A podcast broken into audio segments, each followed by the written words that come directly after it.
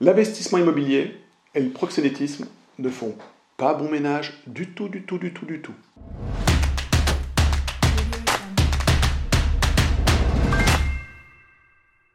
Yo les esprits gagnants, c'est Damien. Avant de commencer cette vidéo, je t'invite à récupérer notre formation sur la simplification du droit et de la fiscalité. Le lien se trouve dans la description de la vidéo, tu mets juste ton prénom et ton email et on te l'envoie immédiatement. Donc dans cette nouvelle vidéo, je suis avec mon frère Ced. Salut Ced. Salut Dame. Donc avocat au barreau de Paris, spécialiste du droit des sociétés et du droit de l'immobilier. Et j'ai une nouvelle fois invité Ced sur ma chaîne pour parler d'un sujet peu abordé euh, sur YouTube qui est autour des beaux commerciaux. Donc on va faire une série de vidéos dans laquelle on va voir l'achat, la gestion et la revente. Donc dans cette première vidéo de cette série de 3, on va parler de l'achat.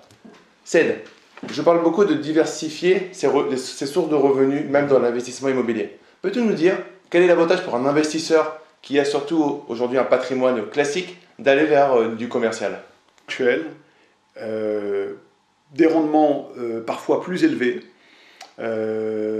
et, la possibilité de, revenus ponctuels non prévus lorsque le bien est remis en location. Alors, acheter un local commercial, ça présente beaucoup, beaucoup d'avantages.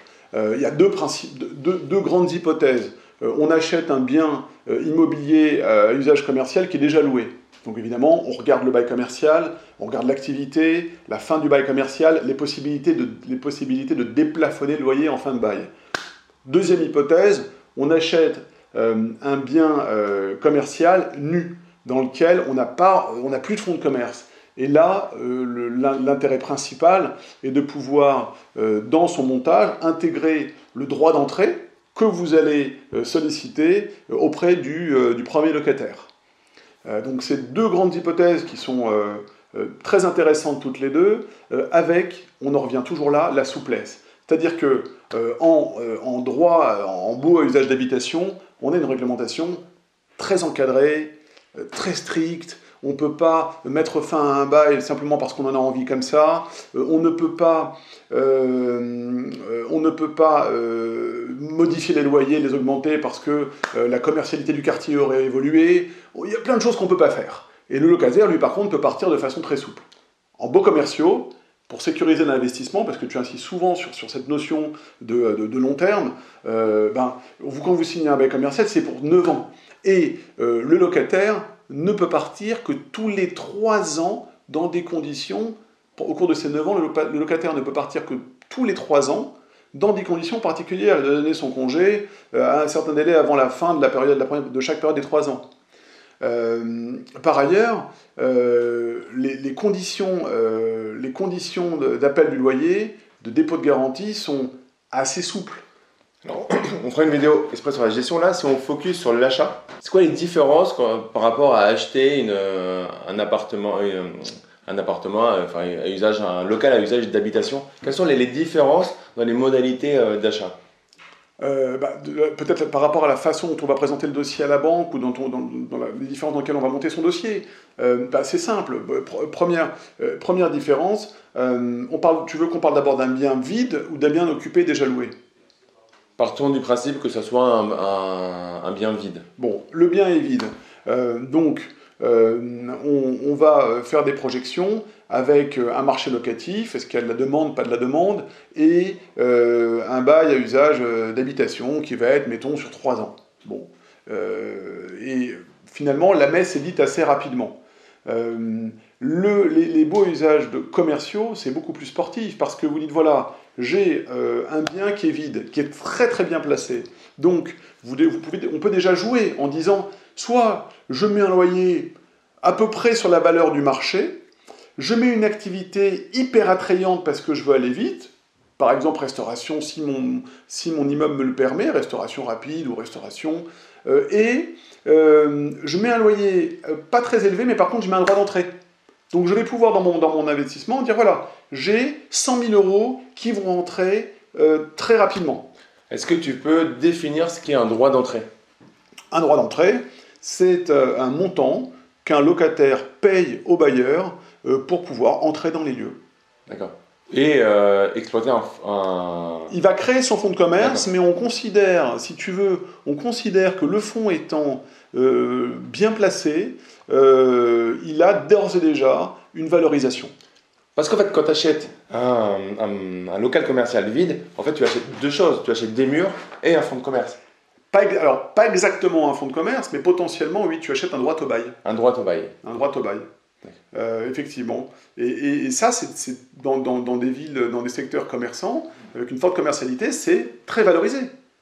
Alors, on en parlera dans la, dans la gestion et dans la revente, mais attention, ce qu'on ce qu'on dit, euh, il faut le prendre avec des pincettes euh, dans des, il faut bien étudier sa zone euh, parce que dans des zones de, de désertification, dans des zones de faible emploi, etc., il y, a un gros défaut pour moi dans les locaux commerciaux qu'on ne va pas connaître à Paris, dans les grandes villes, c'est la potentielle vacance locative, bien évidemment supérieure à de l'habitation. Pour moi, c'est le, on va dire, c'est un principal point noir à bien regarder, en tout cas à bien gérer. C'est une évidence. C'est une évidence. C'est-à-dire que le, sur, quand on achète un bien, euh, un bien euh, commercial, le, euh, tu me parlais des, des, différences d'approche et je, je, mettais une différence principale d'approche, c'est que en habitation, on va étudier le marché locatif, le nombre de, est-ce qu'il y a une fac pas très loin, est-ce qu'il y a une grosse demande, des familles.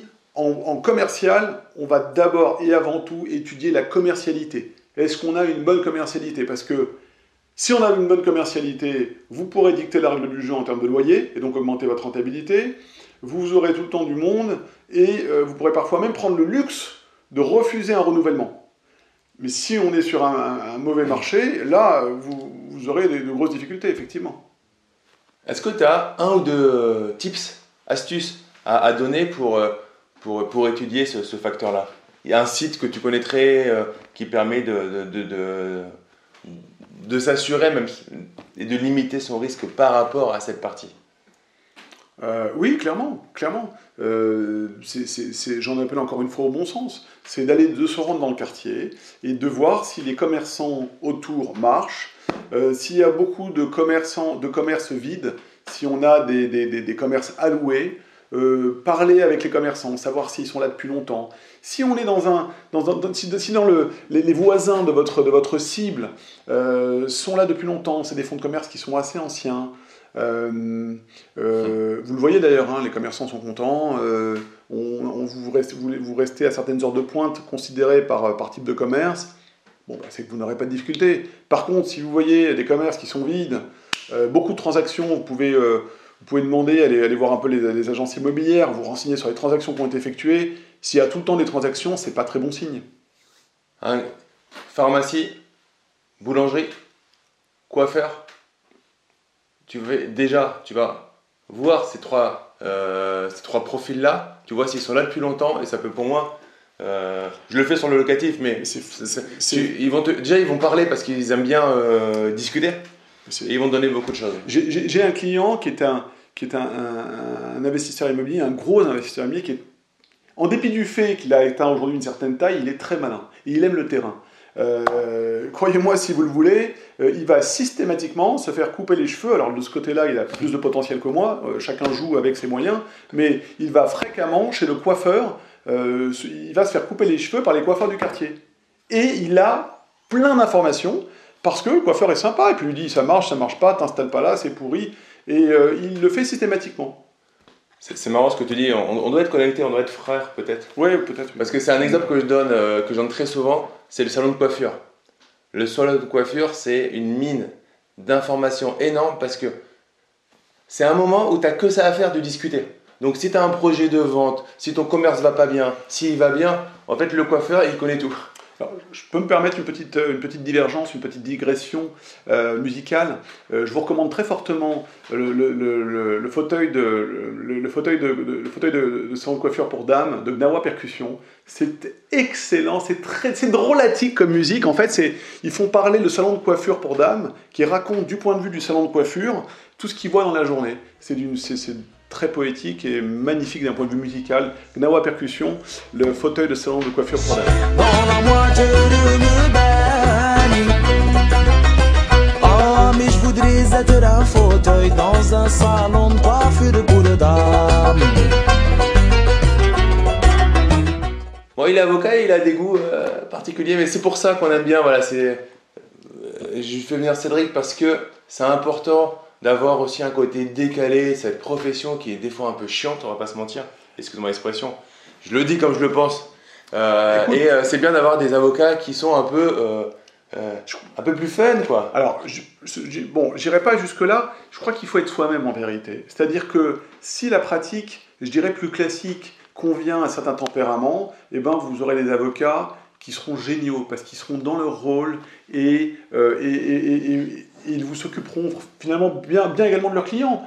Euh, moi, c'est pas une, une- c'est pas spécialement une recherche de décalage qu'une recherche d'intégrité. C'est-à-dire que je suis comme je suis. Euh, les allusions musicales me viennent assez naturellement et j'exerce de cette façon-là. Et de cette façon, je suis fidèle aux gens euh, qui ont la folie de me confier leurs intérêts. On a fait oublier Ced. Notre petite intro Oui. humoristique Mhm. n'était pas que de l'humour, c'est aussi un gros warning que tu m'as dit que tu- dont tu voulais parler pour, euh, bah, pour les, euh, les personnes qui nous regardent. Tout à fait. Donc vas-y, mais euh, parle-nous un petit peu de, de ce côté un peu plus sombre. Euh, enfin, son oui, enfin, voilà. Écoutez, euh, les détails font la perfection et la perfection n'est pas un détail. Évidemment, c'est pas de moi, euh, vous l'aurez reconnu, mais c'est important d'insister sur ce point parce que on, a, on a parlé de la, du proxénétisme en introduction et de trouver des locaux qui sont loués par un proxénète. Ou en tout cas, vous savez, ça peut être des bars à hôtesse par exemple. Vous louez un local, enfin vous achetez un local, très bonne rentabilité, bon prix et tout et tout. Et euh, il se trouve que euh, vo- vous vous apercevez que votre locataire a des activités euh, qui contreviennent aux bonnes mœurs, et notamment les activités, prenons l'exemple de proxénétisme. Eh bien, vous devez être très vigilant sur votre décision d'acheter ou pas, parce que hum, l'activité peut être, je dirais, frontalement légale, il n'empêche que le bailleur, à un moment donné, peut être inquiété en raison des activités de son locataire. S'il laisse, en connaissance de cause, se, se- se- se- se per- se perpétuer des activités contraires euh, à l'ordre public, le bailleur peut être inquiété euh, de son, du fait même qu'il est euh, bailleur des, euh, des locaux dans lesquels, euh, dans lesquels les activités illicites sont effectuées. Donc, attention, attention aux activités un petit peu borderline. Euh, Il ne faut pas généraliser, ça ne s'applique pas à toutes les activités, mais de la vigilance. Si vous voyez un bien euh, qui a un prix euh, très attractif, euh, avec une rentabilité explosive, soit vous avez beaucoup de chance et il faut saisir cette opportunité, soit il peut y avoir des raisons qui sont liées à l'activité exercée dans le local. Poser les questions, mener l'enquête, et quand il y a un doute, souvent, t'aimes bien dire ça, je l'avais dit dans une précédente vidéo, quand il y a un doute, c'est qu'il n'y a pas de doute, faut bloquer et pas forcément y aller. C'est ça, si on a un doute sérieux euh, qui est lié à des raisons objectives et que ça devient compliqué, euh, on s'éloigne, on s'éloigne de la, de, de- on s'éloigne de la simplicité. Souvent il y a des raisons. Souvent il y a des raisons. Il faut savoir lâcher l'affaire. Pour la petite histoire par rapport à lâcher prise, je fais des sports de combat, je fais du jiu-jitsu, et on a tendance toujours à, à attraper le kimono. Je donne un exemple. Et, et en fait, il y a des techniques où tu attrapes tellement fort que tu veux pas lâcher, et du coup, tu te prends une clé de bras tout seul. Juste parce que t'as pas accepté à un moment de lâcher prise. Et là, il faut accepter que tu avais peut-être monté un dossier, t'avais- tu t'étais peut-être vu avec une formidable rentabilité, mais en fait, c'est no go, faut pas y aller. Même si c'est dur. Ça fait partie, malheureusement, de la vie euh, d'investisseur. Exactement. Bah, merci Seth pour cette euh, première vidéo sur la partie achat. On se retrouve ensuite pour des vidéos sur la partie gestion et la partie revente. En tout cas, si tu as aimé déjà cette première vidéo, bah, mets-moi, mets-nous un gros like, partage-la à tes amis investisseurs et comme je le dis à chaque fois, ne reste pas un consommateur, mais deviens un producteur. Passe à l'action. Je te dis à très vite. Ciao, ciao